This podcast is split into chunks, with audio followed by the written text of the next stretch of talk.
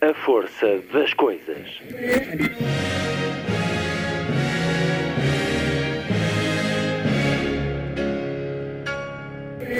Welcome to the 109th last night of the proms.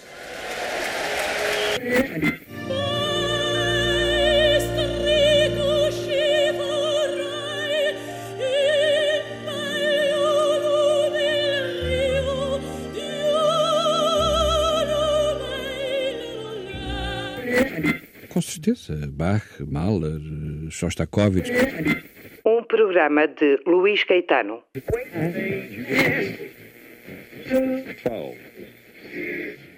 Boa tarde. A emissão de hoje é integralmente dedicada à escritora norte-americana Louise Glick, Prémio Nobel da Literatura em 2020. Ontem à noite chegou-nos a notícia da sua morte. Tinha 80 anos. I feel alive when I'm doing it, and much less alive when I'm not doing it. I write to discover meaning. I want experience to mean something. It's less a matter of who I am than that that idea that nothing should be wasted. Something something must come of it. And writing is a kind of revenge against circumstance too. Bad luck, loss, pain.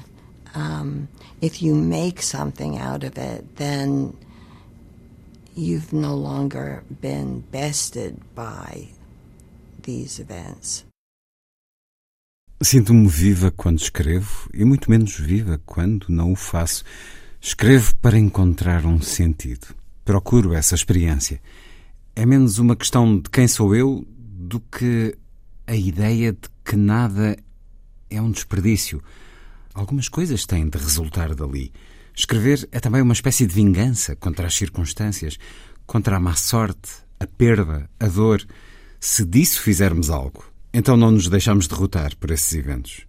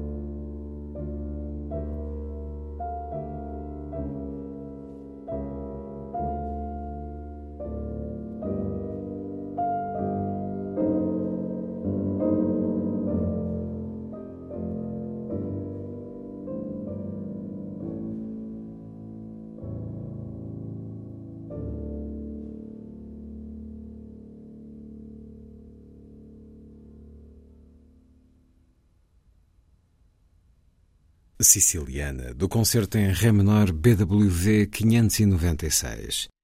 Johann Sebastian Bach a partir do Lester Harmónico de Antonio Vivaldi. A interpretação da georgiana Ratia Bunyatishvili. The sun is setting behind the mountains. The earth is cooling. A stranger has tied his horse to a bare chestnut tree. The horse is quiet. He turns his head suddenly, hearing in the distance the sound of the sea.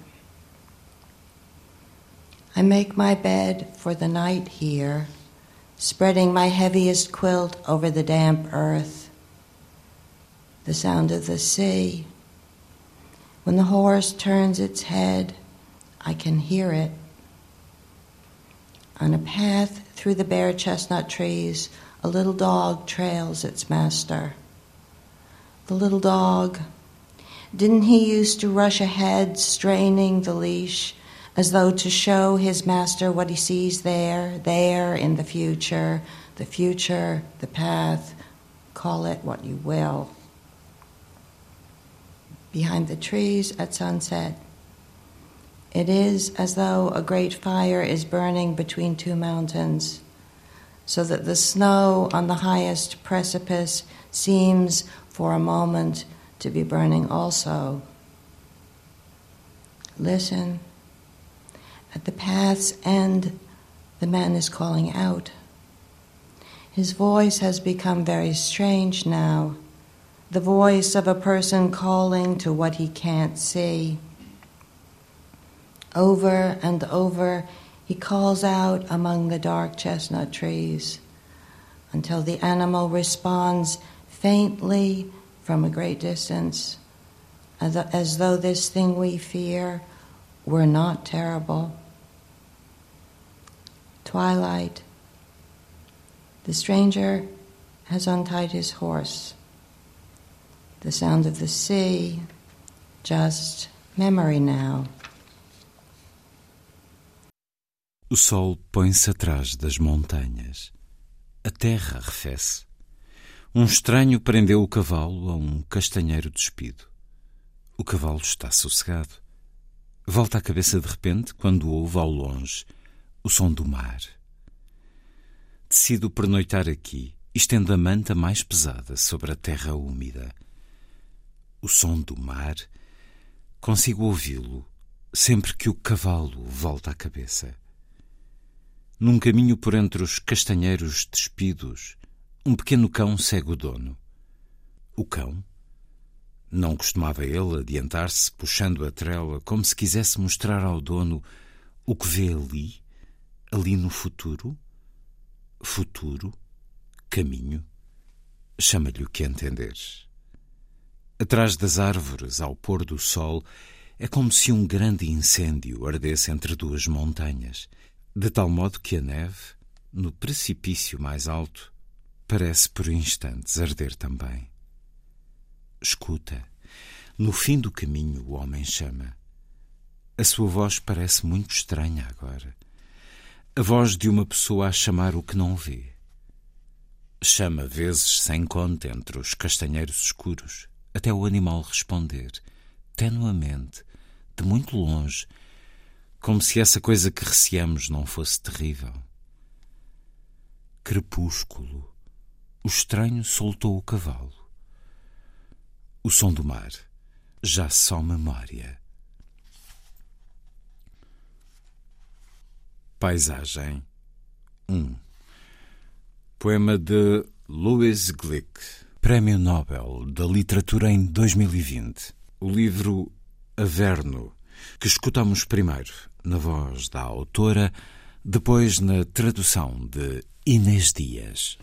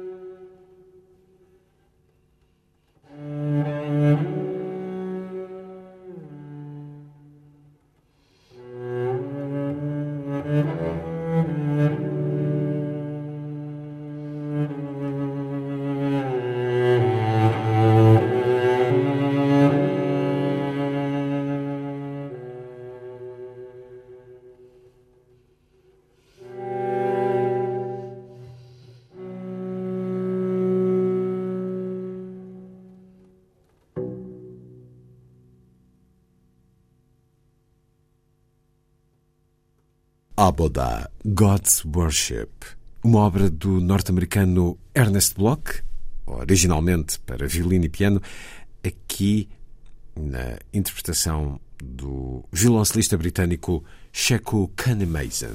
Unreachable Father, when we were first exiled from heaven, you made a replica, a place in one sense different from heaven, being designed to teach a lesson.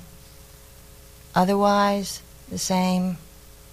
Beauty on either side, beauty without alternative.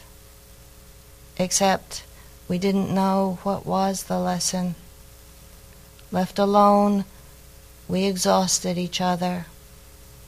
Years of darkness followed. We took turns working the garden, the first tears filling our eyes as earth misted with petals, some dark red, some flesh colored. We never thought of you, whom we were learning to worship. We merely knew it wasn't human nature to love, only what returns love.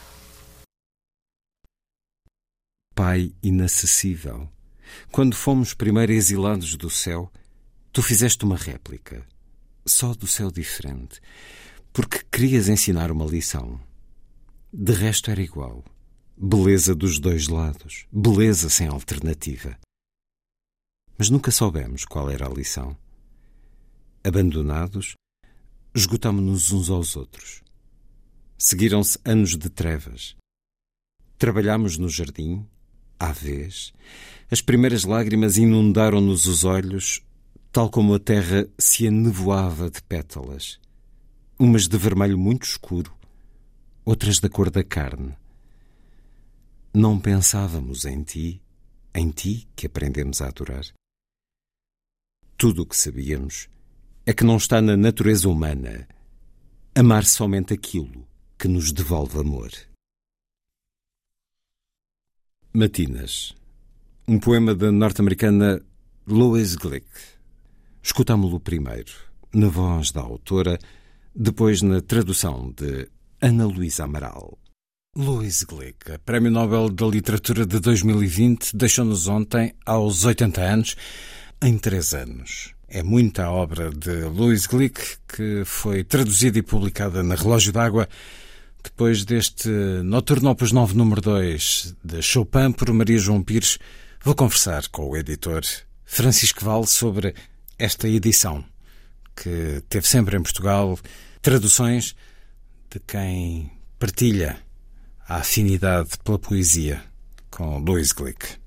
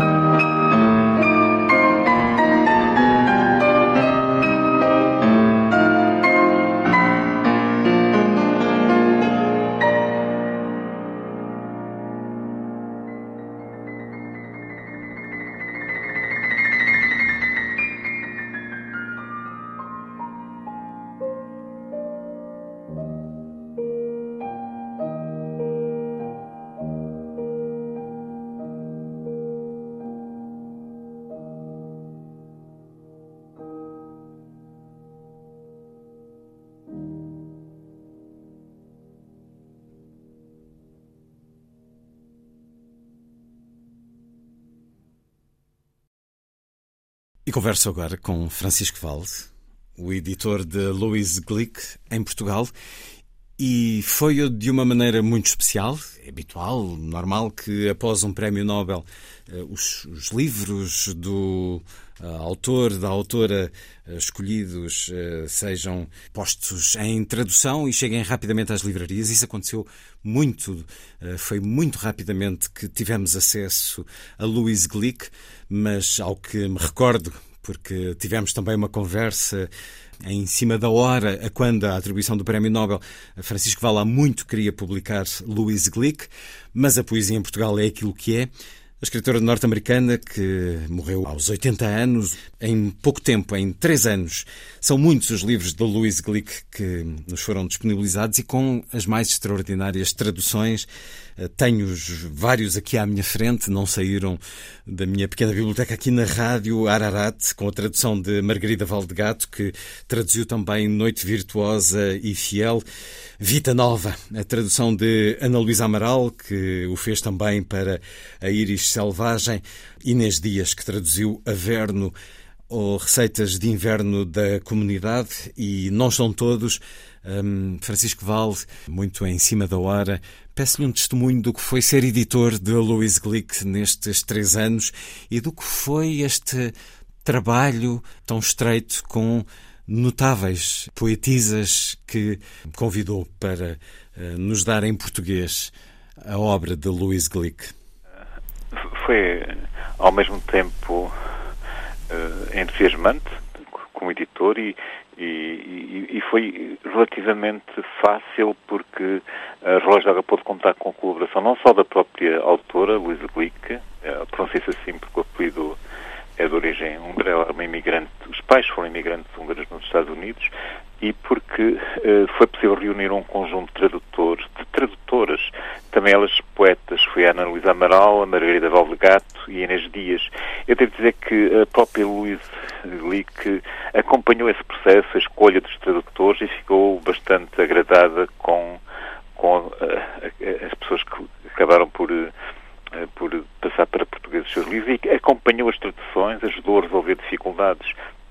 Mesmo este livro, uh, que, está, que, vai ser em breve, que é o único livro de prosa que ela escreveu, que é Mary Golden Roses, ela, uh, nas últimas semanas, ainda foi capaz de fazer sugestões. Por exemplo, ela punha, queria uma flor que fosse ao mesmo tempo uh, nome de, de, de, mulher e que e tivesse, pelo menos uma variedade, tivesse uma duração anual, que é o caso da Malmequer, e portanto foi essa, digamos, foi essa a solução escolhida pela, pela tradutora Inês Dias, não é? Digamos que foi um, divulgar em três anos uma obra, uma parte, ainda não está toda divulgada, mas uma parte importante, uma parte significativa, uh, junto dos leitores portugueses da, da obra da Louise Glick, digamos, foi possível com, com essa colaboração das, das, tradutoras que se empenharam muito para além do que era natural. Também, digamos, também elas lhe disseram logo que sim. Disseram, ficaram, disseram logo que sim, eh, quase, quase disputaram os títulos, não é? digamos, para ver quem podia e tinha possibilidades de, de arranjar tempo para traduzir mais, não é? Pronto, e é, foi assim que as coisas se tornaram mais simples e que em três anos foi possível, de facto, a partir do, da Iris Selvagem, divulgar já seis ou sete livros da autora da, Louise não é? Julgo que então esse de prosa será o nono, olhando agora aqui uh, os dados, um, ehm, desta autora que recebeu o Prémio Nobel pela sua inconfundível voz poética, que com uma beleza austera tornou universal a existência individual. Estes temas tão marcantes em quase todos os livros que eh, conhecemos eh, na tradução de Louise Glick, uma escrita que nos fala da perda, da infância, da natureza, do amor. Este livro de prosa que nos chegará então daqui a não muito tempo, que sim, prosa sim. é, Francisco Val? É, é um livro uh, que deverá ser publicado dentro de ainda este ano, não é? portanto, provavelmente em novembro, a última parte de novembro, princípio de dezembro, não é? Uh, e que tem esses aspectos, digamos, quase de poesia cotidiana, de relações entre, entre mães e, e filhos e filhos, não é?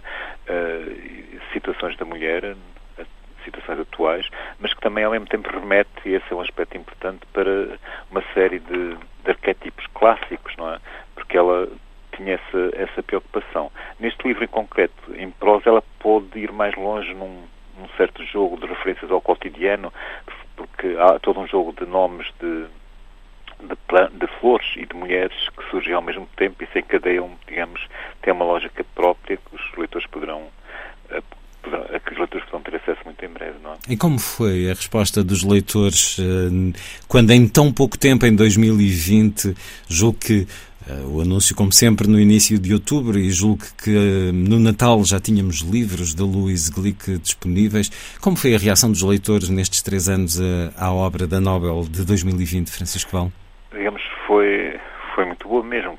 A poesia, obviamente, é um género relativamente minoritário aqui em Portugal e na maior parte dos países, mas uh, os livros dela têm, têm sido, sido procurados e têm tido muitos leitores e leitores, uh, digamos, uh, entusiasmados e que, creio eu, que compram praticamente todas as obras que, que a Glick, que nós cá publicamos da Luísa Glick, mais exatamente, agora que ela, que ela morreu.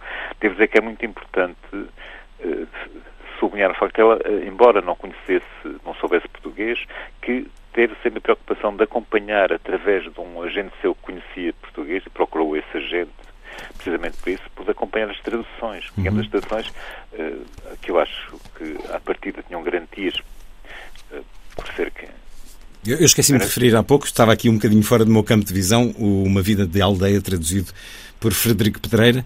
Ela recebeu estes exemplares, que são bilíngues, todos eles, foram enviados pelo editor.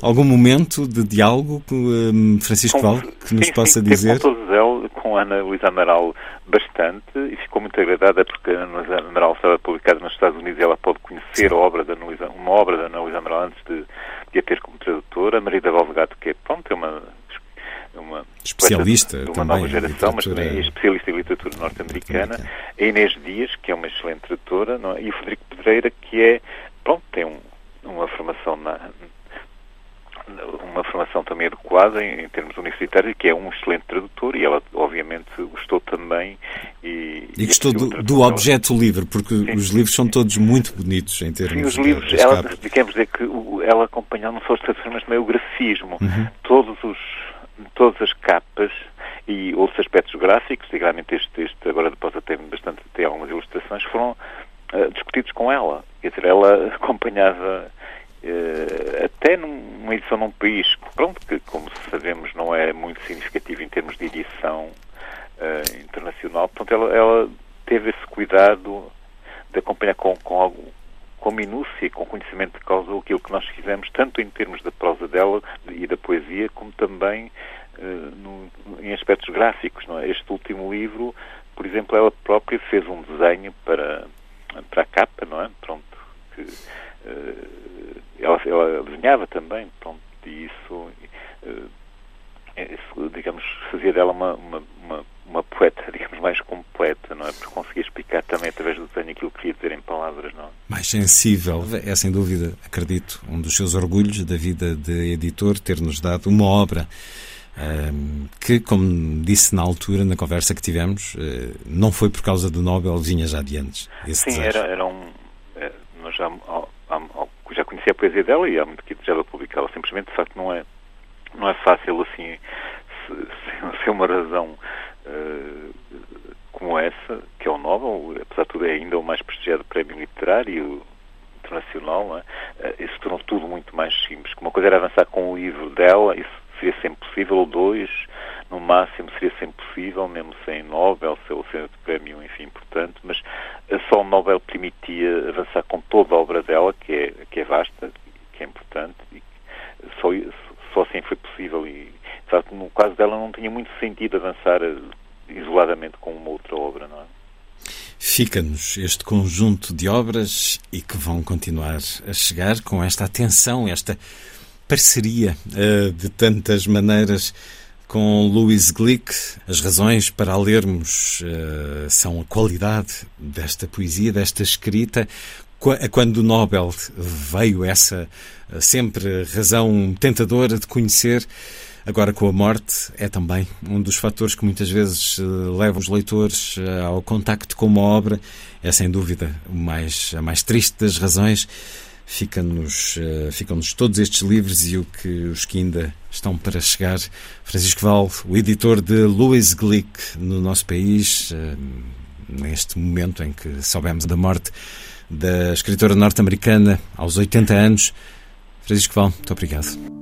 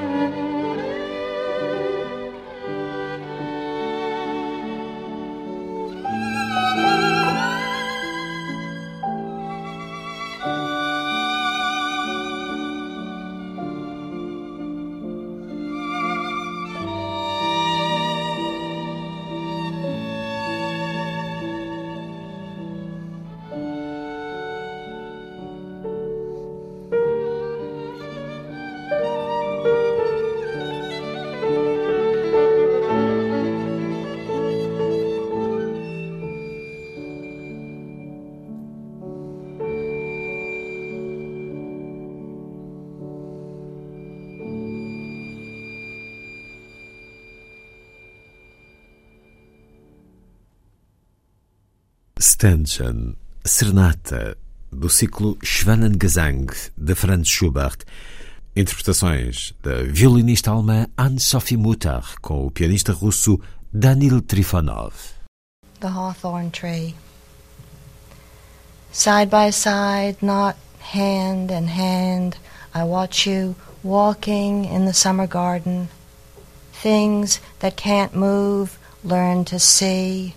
I do not need to chase you through the garden. Human beings leave signs of feeling everywhere. Flowers scattered on the dirt path, all white and gold, some lifted a little by the evening wind. I do not need to follow where you are now, deep in the poisonous field, to know the cause of your flight, human passion or rage, for what else would you let drop all you have gathered? A teu lado, não de mãos dadas contigo. Vejo-te a caminhar no jardim de verão. As coisas que não têm movimento aprendem a ver. Não preciso de te perseguir ao longo do jardim. Os humanos deixam em qualquer lado sinais do que sentem. Flores espalhadas na poeira do caminho, brancas e douradas, algumas dançando levemente ao vento da tarde. Estás agora no mais profundo do jardim venenoso. Não preciso de te seguir para saber a causa da tua fuga. Paixão humana ou raiva. Porque outra coisa deixarias cair tudo o que colheste? The Hawthorn Tree, ou O Espinheiro, poema da norte-americana Lois Gluck, Prémio Nobel da Literatura de 2020. Poema que escutamos primeiro na voz da autora, depois na tradução de Ana Luísa Amaral.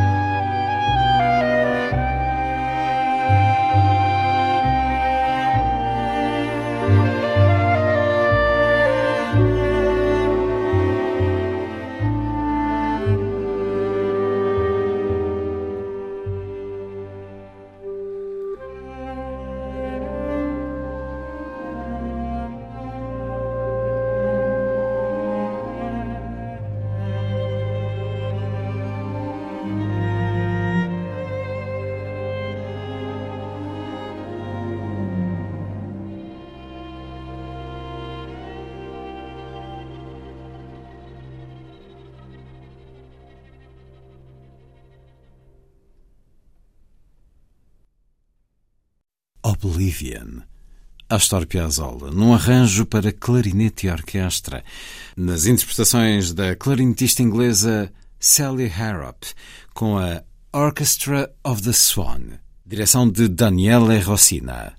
Time passed, turning everything to ice. Under the ice, the future stirred. If you fell into it, you died. It was a time of waiting, of suspended action.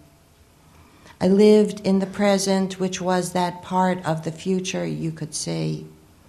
The past floated above my head, like the sun and moon, visible but never reachable. It was a time governed by contradictions, as in, I felt nothing and I was afraid. Winter emptied the trees, filled them again with snow because I couldn't feel. Snow fell, the lake froze over. Because I was afraid, I didn't move. My breath was white, a description of silence. Time passed, and some of it became this. And some of it simply evaporated. You could see it float above the white trees, forming particles of ice. All your life you wait for the propitious time. Then the propitious time reveals itself as action taken. I watched the past move, a line of clouds moving from left to right or right to left, depending on the wind. Some days there was no wind. The clouds seemed to stay where they were like a painting of the sea, more still than real. Some days the lake was a sheet of glass. Under the glass, the future made demure, inviting sounds. You had to tense yourself so as not to listen. Time passed. You got to see a piece of it. The years it took with it were years of winter they would not be missed. Some days there were no clouds, as though the sources of the past had vanished. The world was bleached like a negative. The light passed directly through it. Then the image faded. Above the world, there was only blue, blue everywhere. O tempo passou, transformando tudo em gelo. Sob o gelo agitava-se o futuro. Se caísses nele, morrias. Era um tempo de espera, de ação suspensa. Eu vivia no presente, que era a parte do futuro que podias ver. O passado flutuava sobre a minha cabeça, como o sol e a lua, visível, mas inalcançável. Era um tempo dominado por contradições, como eu não sentia nada e eu tinha medo. O inverno esvaziou as árvores, encheu-as outra vez de neve, como eu não conseguia sentir. A neve foi caindo, o lago gelou. Como eu tinha medo, fiquei imóvel. A minha respiração era branca, uma descrição do silêncio. O tempo passou e parte dele tornou-se isto. E outra parte evaporou-se apenas. Podias ver como flutuava sobre as árvores brancas, formando partículas de gelo. Esperas a vida toda pelo momento oportuno. Depois, o momento oportuno revela-se uma ação consumada. Eu contemplava o passado a mover-se, uma linha de nuvens que se movia da esquerda para a direita ou da direita para a esquerda, conforme o vento. Nalguns dias não havia vento. As nuvens pareciam ficar onde estavam, mais imóveis do que reais, como uma pintura do mar. Noutros dias, o lago era uma folha de vidro. Sob o vidro, o futuro marulhava discreto mas convidativo. Tinhas de fazer um esforço para não escutar. o tempo passou. Chegaste a ver uma parte dele.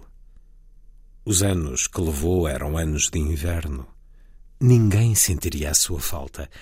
Nalguns dias não havia nuvens, como se as fontes do passado tivessem desaparecido. O mundo foi perdendo a cor, como um negativo.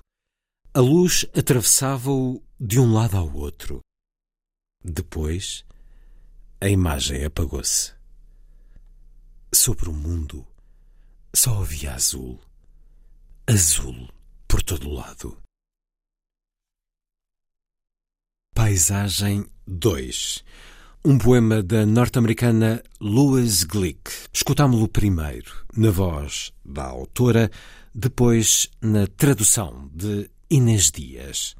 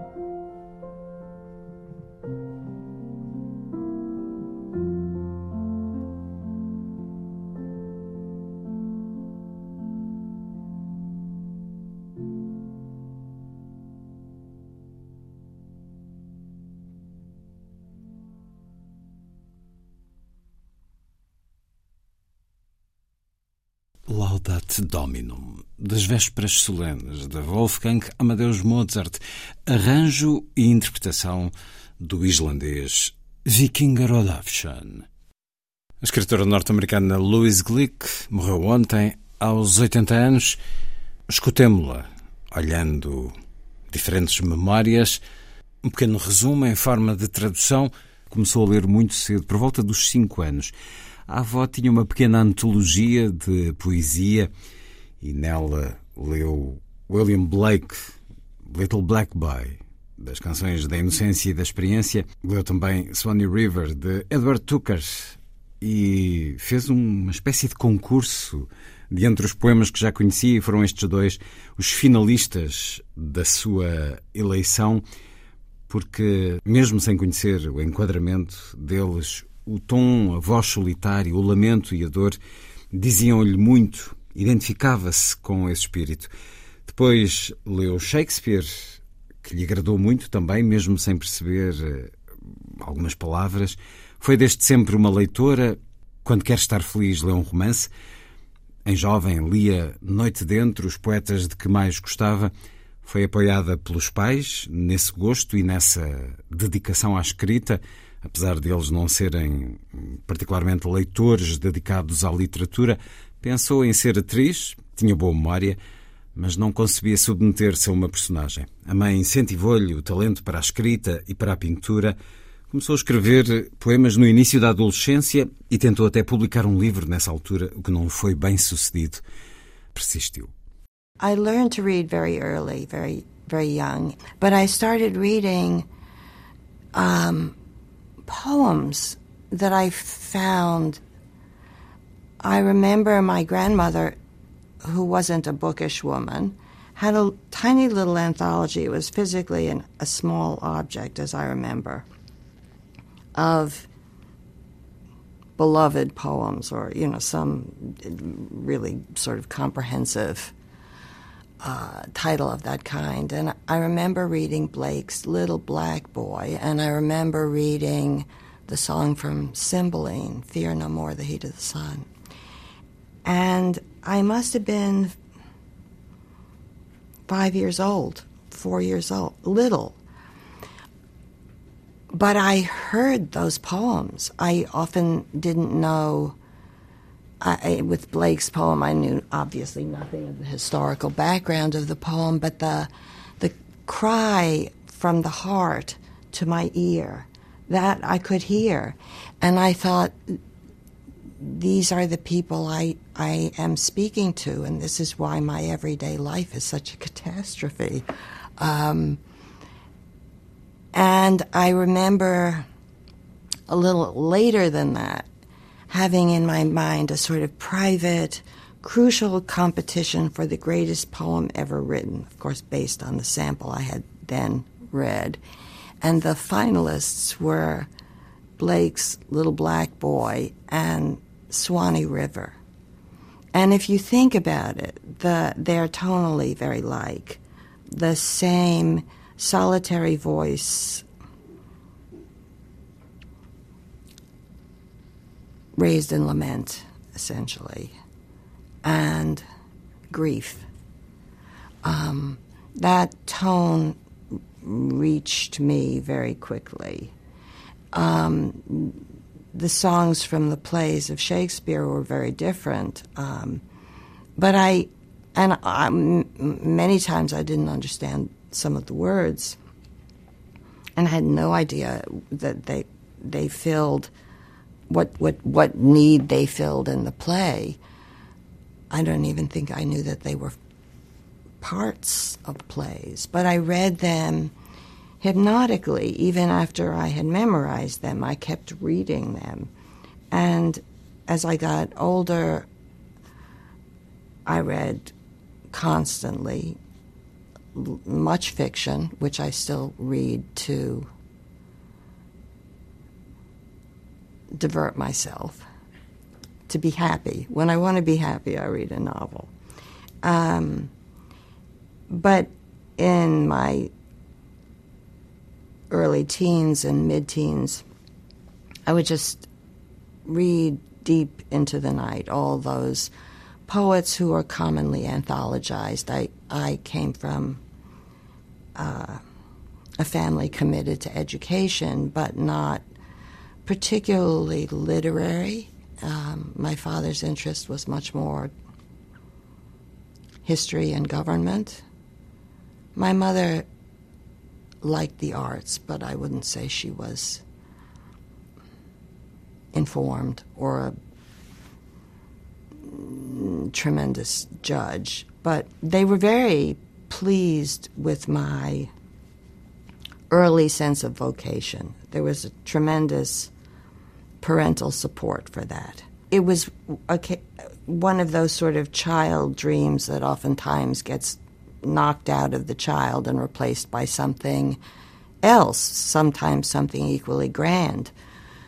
Um, from the time I had that little poetry competition in my head between Swanee River and Little Black Boy, I, early, always, I knew that what I wanted was to write. And I digressed occasionally. There was a period in which I wanted to be an actress, which I later realized was simply that I wanted to be applauded. I had no gift for theater at all. I was a I had a good memory. I could memorize lines, but I was a very wooden performer.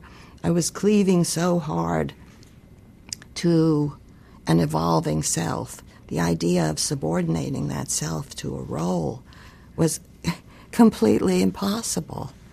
So I my mother, with whom I was often at war in that period, kept saying, Darling, darling, it's such a shame you want to be an actress because you're such a fine writer and painter. And she left the rest unsaid, and that made me more stubborn. I just, but that was very brief. And then I went back to what I dreamed of. I mean, I didn't know what you did to become a writer with a book, but I wrote poems from the time I was in my early early teens. I submitted my first book when I was 13 or 14. Was I mean, of course, sent back. And poems to magazines. And I persisted.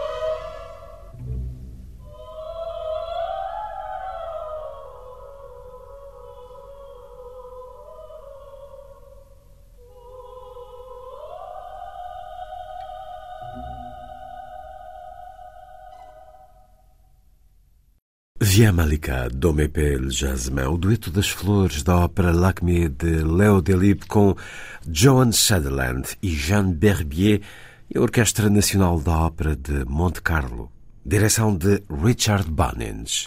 It is not the moon, I tell you. It is these flowers lighting the yard. I hate them. I hate them as I hate sex. The man's mouth sealing my mouth, the man's paralyzing body, and the cry that always escapes, the low, humiliating premise of union. In my mind tonight, I hear the question and pursuing answer fused in one sound that mounts and mounts and then is split into the old selves the tired antagonisms. Do you see? We were made fools of, and the scent of mock orange drifts through the window. How can I rest? How can I be content when there is still that odor in the world? Não é da lua, estou-te a dizer. São estas flores a iluminar o quintal. Detesto-as. Detesto-as como detesto sexo. A boca do homem a selar uma boca. O corpo paralisante do homem. E o grito que sempre escapa. Esse axioma de união. Baixo. Humilhante. Na minha cabeça, esta noite, ouço a pergunta e a resposta que se segue fundindo-se num som que sobe e sobe e depois se separa nos antigos eus, bacocos antagonismos. Já vês? Tomaram-nos por lorpas e o cheiro da flor de laranjeira flutua pela janela. Como posso repousar? Como me apaziguar? Quando ainda há esse odor no mundo? Flor de Laranjeira. Louis Glick, na tradução de Margarida Valdegato, depois de o termos ouvido também na voz da autora.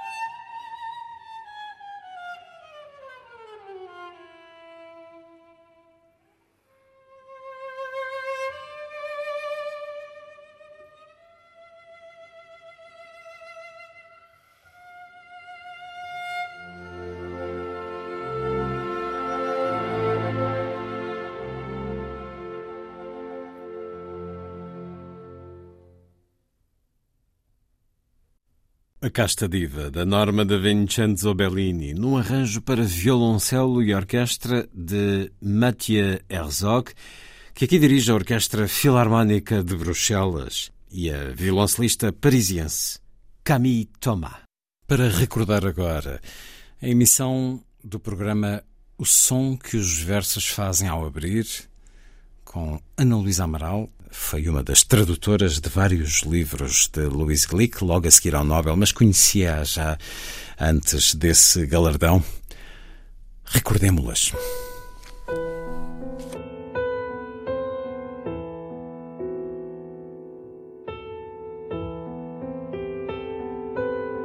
O som que os versos fazem ao abrir.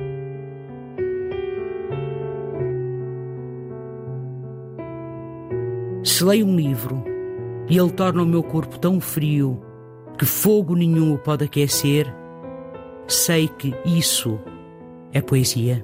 Emily Dickinson. Com Ana Luísa Amaral e Luís Caetano.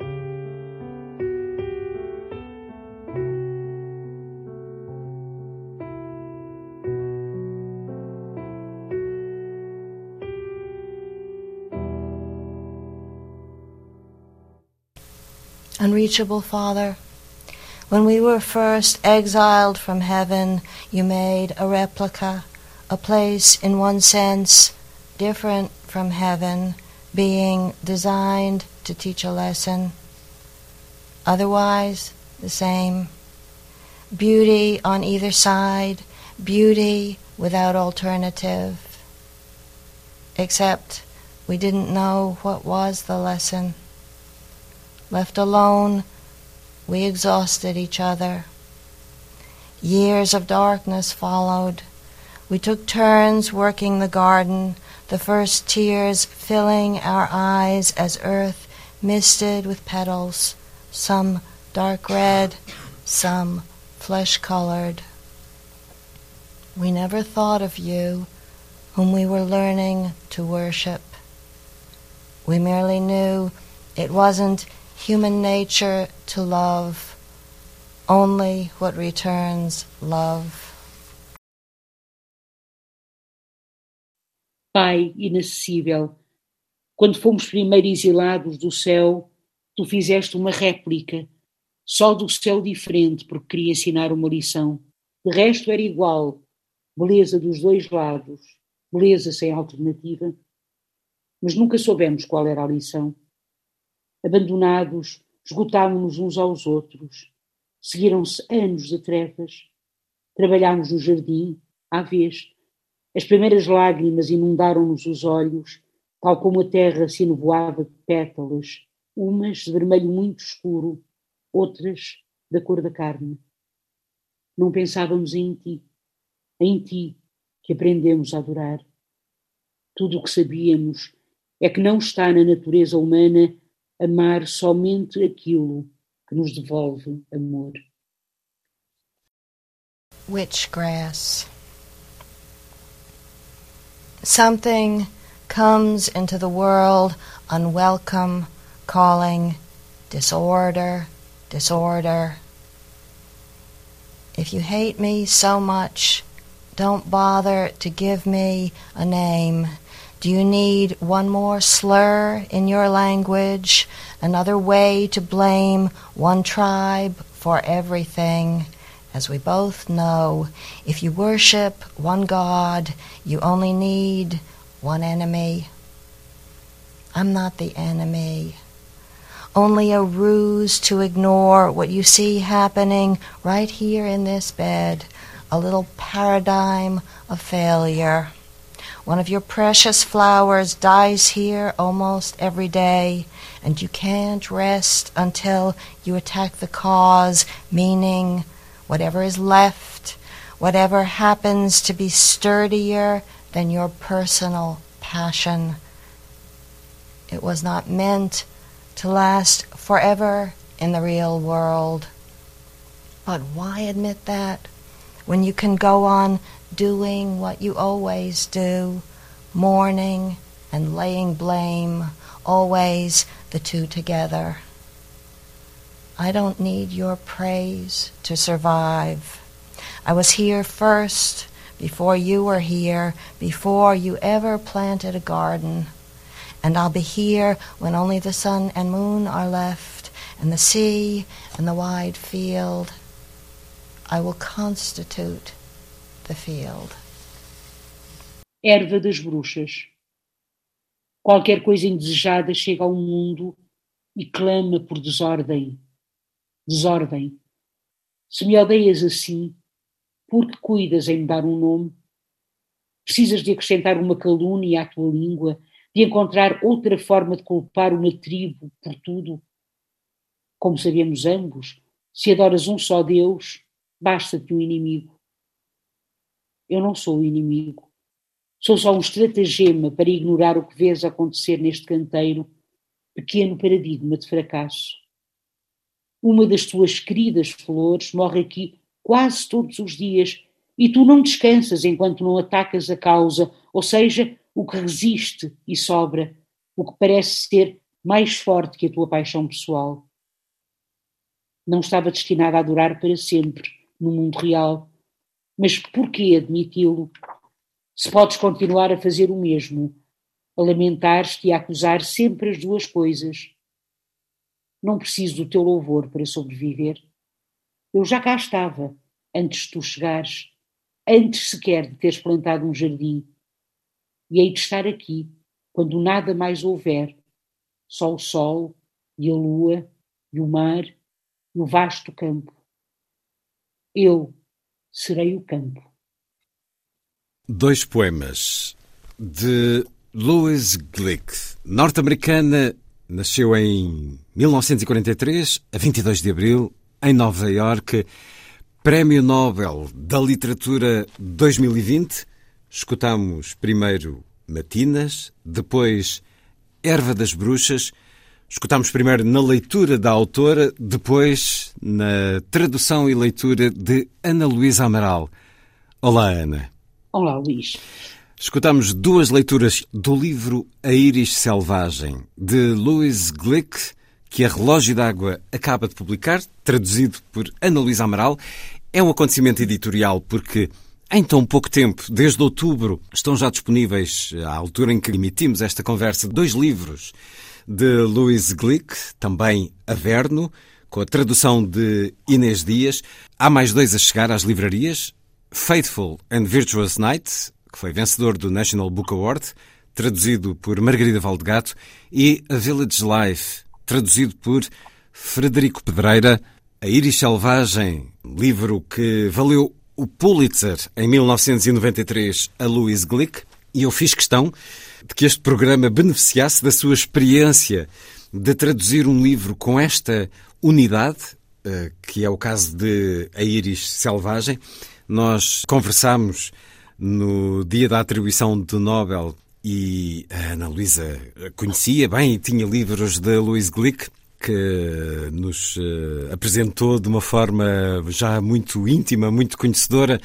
Agora, esta experiência de se entregar a um livro com uma personalidade tão própria, tão singular como é o caso da Iris Selvagem, em que nos falam as flores, mas nos falam também os humanos e nos falam também entidades difíceis de descrever, mas que umas vezes podem ser estações do ano ou condições atmosféricas ou outra coisa qualquer. É uma oportunidade única para celebrarmos este acontecimento editorial que é, em tão pouco tempo, podermos ter uma Nobel da Literatura, o Nobel atribuído à poesia e atribuído a uma mulher. Posso, posso, estar enganado, mas a última vez que me recordo Wisława Szymborska, e já foi há mais de 20 anos. Agora, Louis Glick, vamos adotar este, esta pronúncia porque não só o editor assim o vinha fazendo nas conversas que já tive com ele, mas uh, também nas conversas de apresentação em público da escritora é assim nomeada, é assim apresentada, e há essa tão notável tradição nos Estados Unidos de os autores se apresentarem nas grandes faculdades, em sessões de leitura, uh, também noutros polos culturais. Ora, Louise Glick, que segundo o Comitê Nobel era merecedora, foi merecedora deste prémio pela beleza austera, pelo território do assombro, inconfundível voz poética que torna universal a existência individual, poesia em busca da clareza que atravessa infâncias e relações familiares, alguns dos argumentos do Comitê Nobel para a qualidade da poesia de Louise Glick, poemas que são claramente de uma crueza, de uma honestidade, de uma entrega a convocar a compaixão, o melhor que temos cá dentro.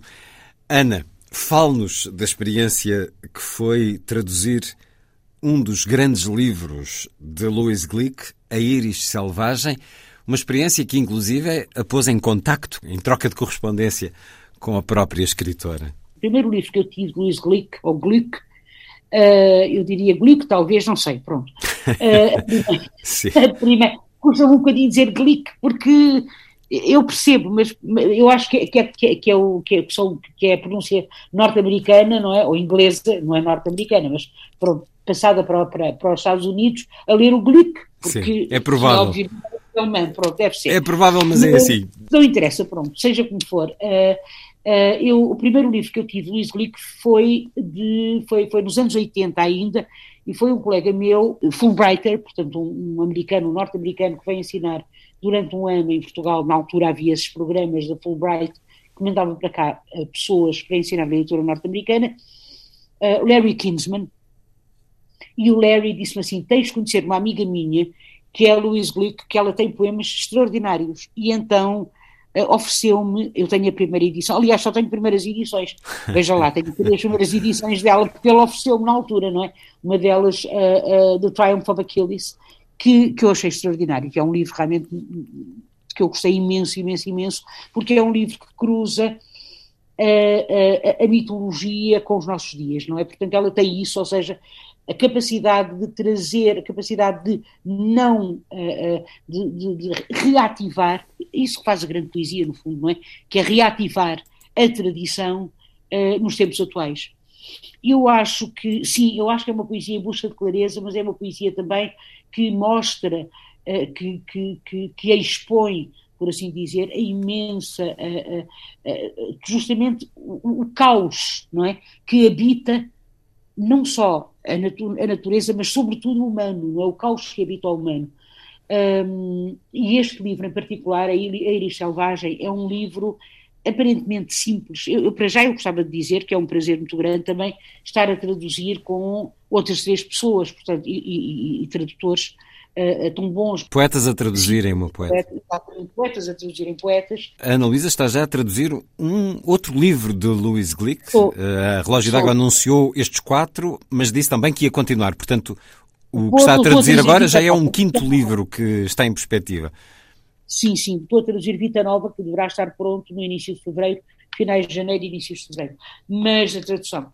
Mas este livro é aparentemente simples traduzir, mas de facto não é, por uma razão, porque uh, uh, uh, para já, que tem a ver, obviamente, com a própria natureza da língua inglesa, mas neste caso, em concreto, ela utiliza, ela serve-se de palavras muito simples, muito, muito, muito simples e muito, muito singelas, digamos assim, e de um registro, por vezes, até um registro cotidiano, que depois, se se tenta passar diretamente e assim para português não funciona, porque realmente cada língua tem o seu limite, cada língua tem os seus limites, não é? Cada língua tem, uh, uh, no fundo, a tradução é também um trabalho, tal como a poesia, um trabalho de teste dos, aos limites das línguas, não é? Ou da língua, neste caso.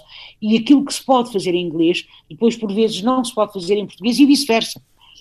Então, uh, foi muito complicado. Houve, e depois, como sabe, há determinadas palavras, há determinados adjetivos, por, por exemplo, eu, eu fiz-lhe duas perguntas só. Felizmente não precisei de mais. Houve uma altura também em que eu perguntei duas outras coisas a, a que, é que ela achava a Margaret Costa, à minha tradutora para, para, para inglês. Fez-lhe duas uh, perguntas porque ela se manifestou desde logo disponível, através do seu agente, obviamente. Exatamente, ela manifestou-se desde exatamente. logo disponível para colaborar com os tradutores, resolver, esclarecer dúvidas, eh, contribuir de alguma forma neste caso era a palavra shattered, que eu não sabia muito bem o que é que ela, o que, é, que como é que ela hum. preferia, hum. como é que ela preferia que aquilo fosse traduzido em português. É claro, é sempre uma sorte ter o poeta vivo claro. uh, ao pé de nós. Uma sorte e não só, não é? Porque a gente, porque nós ficamos. e uma responsabilidade. Ficamos, no caso da Emily, é claro, não é? E uma responsabilidade.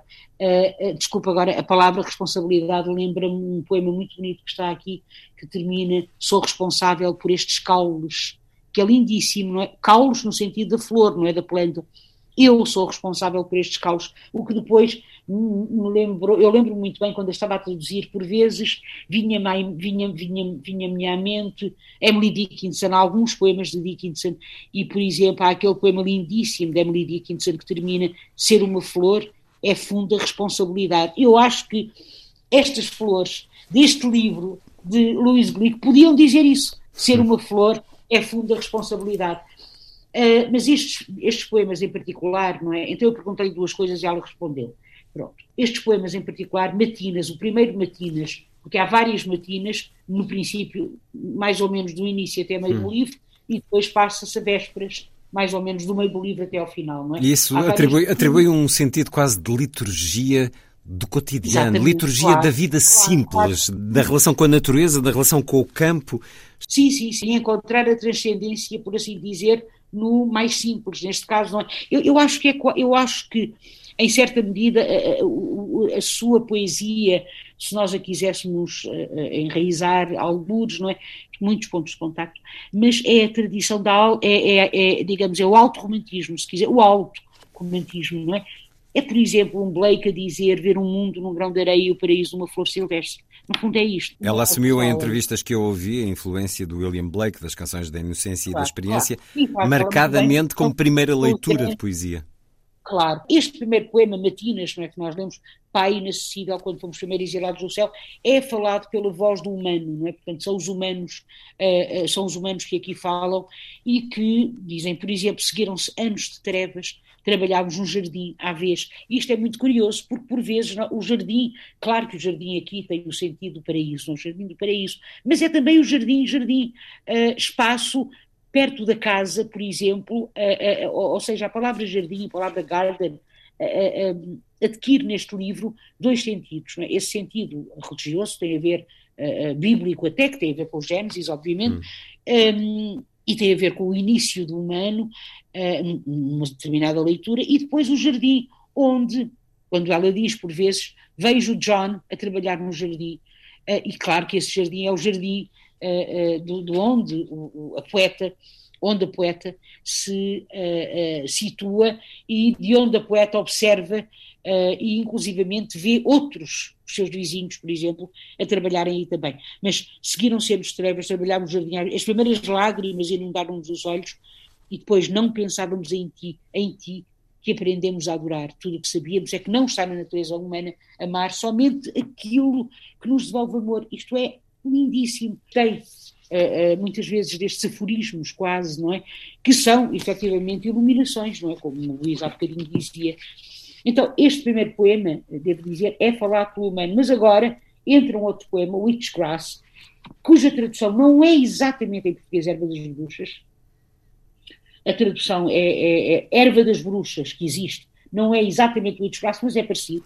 E eu achei que era bonito, de facto, ficar Witchgrass, porque agora quem fala aqui, a palavra agora é dada eh, não a uma planta bonita, não a uma flor bela, mas a esta erva, hum. que é feinha, não é? E que é, por assim dizer, uma erva que invade. Ela fala com o humano, uma das tuas, ou com a própria poeta, uma das tuas queridas flores morre aqui quase todos os dias e tu não descansas enquanto não atacas a causa. Ou seja, o que resiste e sobra, o que parece ser mais forte que a tua paixão pessoal. E isto, de facto, é, é, juntamente com, como sabemos ambos, se adoras um só Deus, basta-te um inimigo. Ou seja, a planta sentir-se é, como se houvesse plantas ostracizadas, quer dizer, nas classes das plantas também há as plantas que são mais plantas e as há, plantas há hierarquias. Exatamente, uma espécie, de mundo orwelliano, uma espécie de mundo orwelliano, digamos assim, é? que aqui se desenha, uh, que aqui se desenha entre as plantas e o final é absolutamente extraordinário, porque não preciso do teu louvor para sobreviver. Eu já cá estava antes de tu chegares, antes sequer de teres plantado um jardim. e hei de estar aqui quando nada mais houver. E agora repare, só o sol e a lua e o mar e o vasto campo, ou seja, como se o humano não fosse preciso para uhum. rigorosamente nada. E depois o final, que em inglês é I will constitute the field, eu constituirei o campo, que eu traduzi por que é a mesma coisa, acho eu. Eu serei o próprio campo, eu serei o campo. Eu hei de ser o campo, não é? Eu hei de ser o campo e, portanto, e aí, e aí, repare, nós vamos ter, nesse momento, quando tu já não estiveres cá, tu humano, nesse momento, quando só houver o Sol, a Lua, o mar e o vasto campo, ou seja, tudo aquilo que constitui, no fundo, as forças da natureza, excluídas do, do elemento humano. Nessa altura, essa hierarquia desaparecerá, porque essa hierarquia está na mente humana. Sem dúvida, um acontecimento editorial também este ano, esta rapidez e esta forma como a Relógio d'Água nos faz chegar a diferentes traduções dos livros de Louis Glick. Conversamos em particular de A Iris Selvagem, traduzido por si, Ana Luísa, uh, com este sentido de unidade, com este mundo. É na grande tradição da poesia Louis Glick. Vamos escutar mais dois poemas lidos pela autora e traduzidos por si, Ana Luísa. O que é que nos propõe agora? Vamos com outras matinas que, são, que vão pontuando este livro. Exatamente. Desta vez é uma flor que fala ao ser humano. Vamos a isso. Matins. Not the sun merely, but the earth itself shines, white fire leaping from the showy mountains, and the flat road shimmering in early morning. Is this for us only to induce response? Or are you stirred also, helpless to control yourself in earth's presence? I am ashamed at what I thought you were, distant from us, regarding us as an experiment.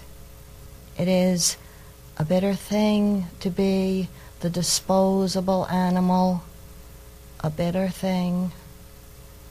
Dear friend, dear trembling partner, what surprises you most in what you feel, earth's radiance or your own delight? For me, always the delight is the surprise. Matinas não só o sol, também a terra brilha. Fogo branco irrompendo das montanhas vistosas e da estrada plana que cintila agora ao romper da manhã.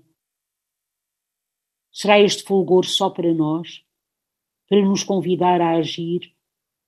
Ou ficas tu comovido também, vulnerável e exposto à presença da terra? Envergonha-me por ter pensado distante de nós olhando-nos como um ensaio. É árduo ser o animal descartável, muito árduo. Meu amigo, meu trêmulo companheiro, o que te assombra mais no teu sentir? O resplendor da terra ou o teu deleite? Para mim, sempre o deleite é o assombro. Matinas, outras matinas de Louise Glick, no livro A Iris Selvagem. E vamos terminar, porque já vai longo o programa, com um outro poema. Então é September Twilight. September Twilight. I gathered you together. I can dispense with you. I'm tired of you, chaos of the living world. I can only extend myself for so long to a living thing. I summoned you into existence by opening my mouth, by lifting my little finger, shimmering blues of the wild aster, blossom of the lily, immense gold veined. You come and go. Eventually, I forget your names. You come and go, every one of you flawed in some way, in some way compromised. You are worth one life, no more than that. I gathered you together. I can erase you as though you were a draft to be thrown away, an exercise, because I've finished you, vision of deepest morning. Crepúsculo de setembro. Fui eu quem vos juntou. Posso agora passar sem vós. Cansais-me, como me cansa o caos do mundo vivo. Não consigo esforçar-me mais por uma coisa viva. Chamei-vos à existência. Abri a boca, ergui o dedo mindinho e logo azuis, cintilantes de ásteres bravios, o lírio florescendo, imenso, estriado a ouro. Ides e vindes, e eu acabo por esquecer os vossos nomes. Ides e vindes, todos vós de algum modo imperfeitos, de algum modo estragados. Tendes direito a uma vida, não mais. Fui eu quem vos juntou. Posso apagar-vos como se fosseis um esboço a descartar, um exercício por vos ter concluído visão do luto mais profundo. Profunda experiência para si, certamente, de traduzir o livro que mereceu o Pulitzer em 1993 à escritora que recebeu o Nobel em 2020, Louise Glick, um acontecimento cultural no ano, este Nobel, mas também o facto de, em dois meses, termos já quase quatro, quase mais livros desta escritora acessíveis à descoberta desta poesia que nos trouxe a esta emissão. Ana Luísa, até para a semana. Até para a semana.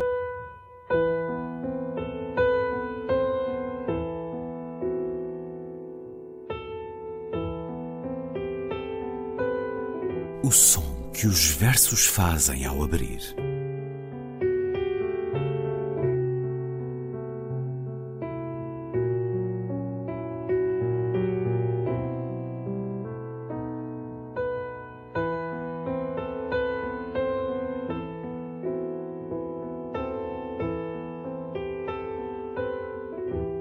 Ana Luísa Amaral e Luís Caetano.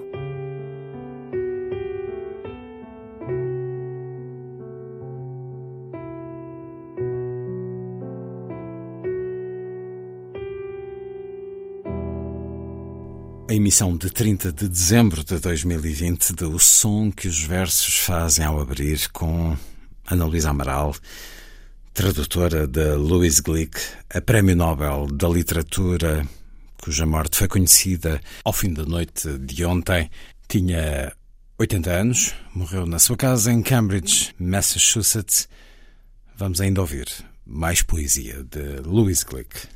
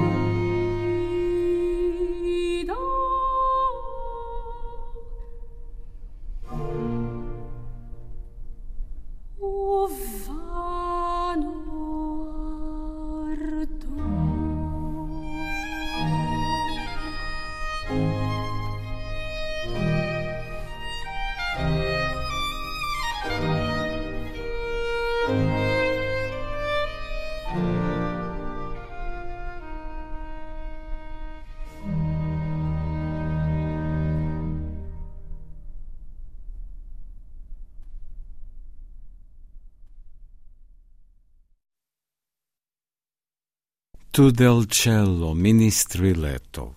A oratória Il triunfo del tempo e del disengano, escrita em Itália por Handel aos 22 anos. Interpretações de Julie Rosé, soprano nascida em Avignon em 1997, e a Millennium Orchestra de Leonardo Garcia Larcon. In late autumn, a young girl set fire to a field of wheat. The autumn had been very dry. The field went up like tinder. Afterward, there was nothing left. You walk through it, you see nothing. There's nothing to pick up, to smell. The horses don't understand it. Where is the field, they say, the way you and I would say, Where is home? No one knows how to answer them. There is nothing left. You have to hope for the farmer's sake the insurance will pay. It is like losing a year of your life. To what would you lose a year of your life? Afterward, you go back to the old place. All that remains is char, blackness, and emptiness. You think, how could I live here? But it was different then. Even last summer, the earth behaved as though nothing could go wrong with it. One match was all it took but at the right time, it had to be the right time. The field parched, dry, the deadness in place already, so to speak. Nos fins do outono, uma rapariga deitou fogo a um trigal. O outono fora muito seco, o campo ardeu como palha. Depois não sobrou nada se o atravessávamos, não víamos nada. Nada havia para colher, para cheirar. Os cavalos não compreendem. Onde está o campo, parecem dizer. Como tu ou eu, a perguntar: onde está a nossa casa? Ninguém sabe responder-lhes. Não sobra nada.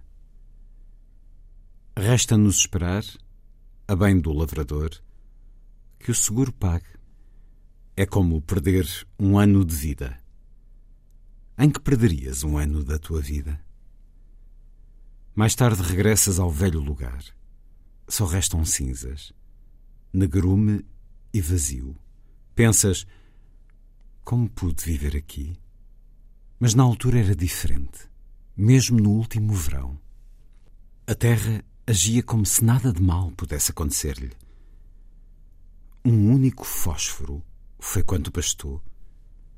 Mas no momento certo, teve de ser no momento certo. O campo crestado, seco, a morte já a postos, por assim dizer. Paisagem 3. Poema que escutamos primeiro na leitura da autora Louise Glick, Prémio Nobel da Literatura 2020, depois na tradução de Rui Pires Cabral, publicada na revista Telhados de Vidro, número 12, editada pela Averno.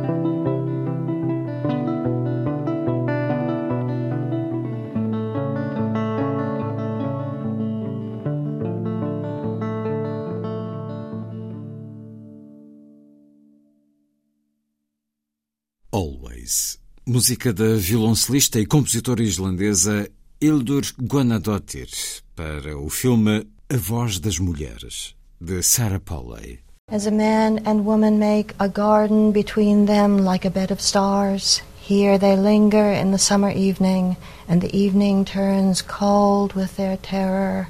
It could all end. It is capable of devastation. All, all can be lost through scented air, the narrow columns uselessly rising, and beyond a churning sea of poppies. Hush, beloved. It doesn't matter to me how many summers I live to return. This one summer we have entered eternity. I felt your two hands burying me to release its splendor. Tal como um homem e uma mulher fazem entre eles um jardim como se fosse uma cama de estrelas. Aqui se demoram eles na noite de verão. E a noite torna-se fria com o seu pavor. Tudo pode agora acabar. Tudo é possível de devastação. Tudo. Tudo se pode perder. Pelo ar perfumado. As colunas esguias que se erguem, inúteis, e mais além, um mar agitado de papoilas. Silêncio, meu amor. Não me importa quantos mais verões viverei para voltar. Neste verão, entramos na eternidade. Senti as tuas mãos a sepultar-me para libertar o seu esplendor. Os Lírios Brancos, um poema da norte-americana Louise Glick, Prémio Nobel da Literatura em 2020. Deixou-nos ontem, aos 80 anos. Escutámo-lo, como ao longo de todo este programa, na voz da autora e depois na tradução de Ana Luísa Amaral. A escritora norte-americana, cujo Nobel sublinhou a beleza austera da sua poesia, foi dedicada toda a emissão de hoje. Já a seguir vem aí o Lilliput de Sandy Gageiro e depois a ópera no Mesa Voce de André Cunha Leal. Foi a força das coisas. Assim, obrigado por estar com a rádio. Bom dia, bom fim de semana.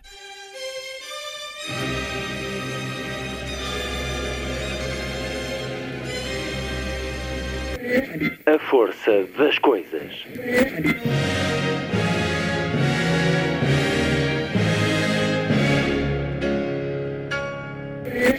Welcome to the 109th last night of the proms.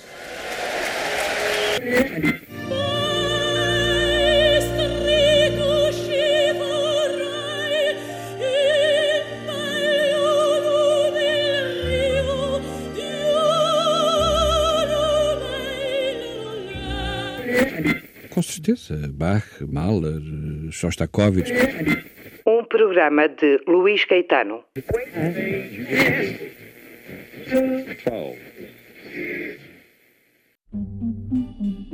Diz Lilliput.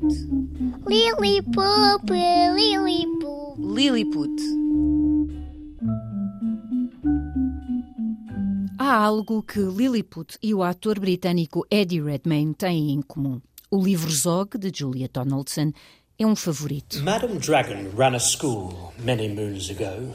She taught young dragons all the things that dragons need to know. Zog é o dragão mais entusiasta e perspicaz da escola de dragões, mas também o mais trapalhão, mais propenso a sofrer acidentes, ir contra árvores, pegar fogo à sua própria asa. E uma menina misteriosa aparece sempre que ele está em apuros e ajuda-o a curar as feridas. Uma aventura que até já foi adaptada ao cinema de animação e que o Canal 2 já apresentou. Era o que mais gostava de aprender.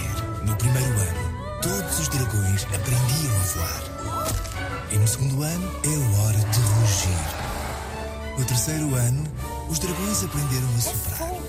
E não neve. Ao quarto ano, os dragões aprendiam uma proeza. E no quinto ano, os dragões aprenderam a lutar. Mas que grande ideia! Julia Donaldson e Axel Schleifer, que fez as divertidas ilustrações, formam uma dupla imbatível que nos traz muitas alegrias. A Presença editou em português e, se procurarem na internet, podem encontrar, por exemplo, o Ready Redmayne a contar a história de Zog e outros também.